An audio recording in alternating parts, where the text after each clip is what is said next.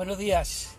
Eh, el otro día escuché en un programa de radio que eh, los barcos y los aviones tenían el combustible subvencionado, o sea que tenían una subvención en el combustible, ¿vale?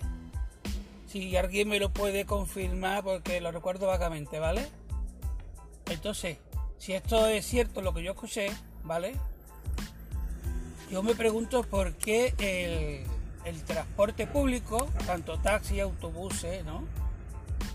Eh, no tienen un combustible profesional con un precio rebajado para poder desempeñar nuestro trabajo. No es justo, por ejemplo, voy a hablar del taxi, que es de lo que me toca a mí, que nosotros a día de hoy tengamos que pagar más de 2 euros el litro de combustible para poder desempeñar nuestra actividad.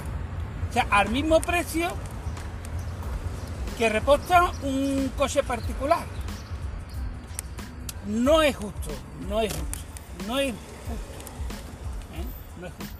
Porque además nosotros, no como otros medios de transporte, supuestamente de cara al público como las VTC, nosotros no podemos subir nuestros precios, ya que tenemos las tarifas que nos pone el ayuntamiento y nosotros no podemos subir las tarifas cuando queramos.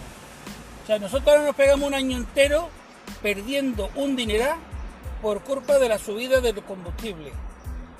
¿Vale? Al igual que con la subida de la luz, la subida de la inflación, la subida de los precios de, de, todos los productos. Porque aquí cuando sube una cosa, con combustible o la luz, afecta a todos los productos.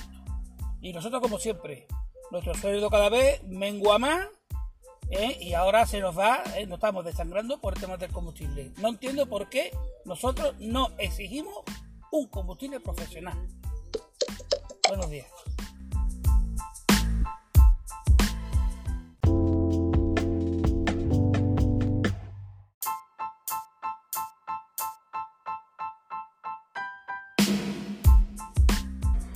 Bueno, y después digo yo, ¿por qué el gobierno tiene que subvencionar con 20 céntimos al conductor particular que coge su coche para ir al trabajo y a la mañana el depósito cada 10 o 15 días?